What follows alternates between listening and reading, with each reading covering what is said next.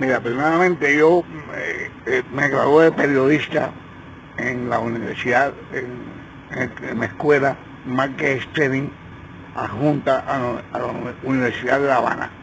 Bien, ahí coincidió, cuando yo terminé, fue en el 59. En el mismo 59 yo entré a trabajar en la prensa cubana, en un periódico que se llamaba Combate, que era órgano oficial de la FEU universitaria. Más adelante, al año 60, empecé en Palante a trabajar. Y en el 60, y, cuando la crisis de octubre, yo estaba ya siendo trabajador de Palante, un semanario humorístico cubano. Y la noche que Fidel Castro habló por televisión y le, contestó a Kennedy, que estaba, eh, Kennedy estaba diciendo que entonces Fidel decía que Cuba lo que tenía eran cinco cohetes morales, no atómicos.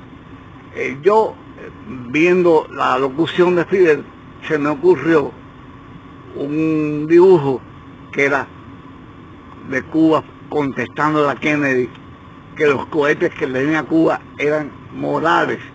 Y yo hice un dibujo que se publicó en la portada de, ese, de esa semana en, en Palante. Y ese dibujo se tomó como un, como un, se hizo un, cartel que se divulgó por, por toda Cuba, como que eh, Cuba decía que los cohetes que tenía Cuba eran morales, no eran atómicos. Esa fue mi, participación sin, sin yo eh, estar pensando que iba a participar en, ese proceso. Entonces, sin yo pensar que, iba a tomar parte o a participar en ese proceso, en esa, en esa forma me había envuelto en, la, en el proceso histórico de la crisis de octubre.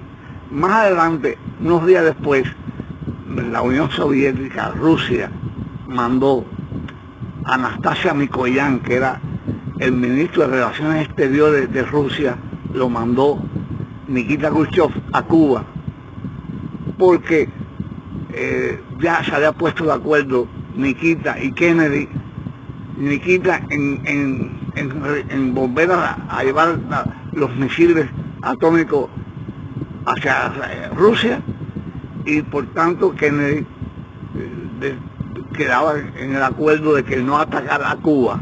Esa fue eh, la, base de, lo que quedó históricamente entre Cuba, entre Estados Unidos y, y Rusia.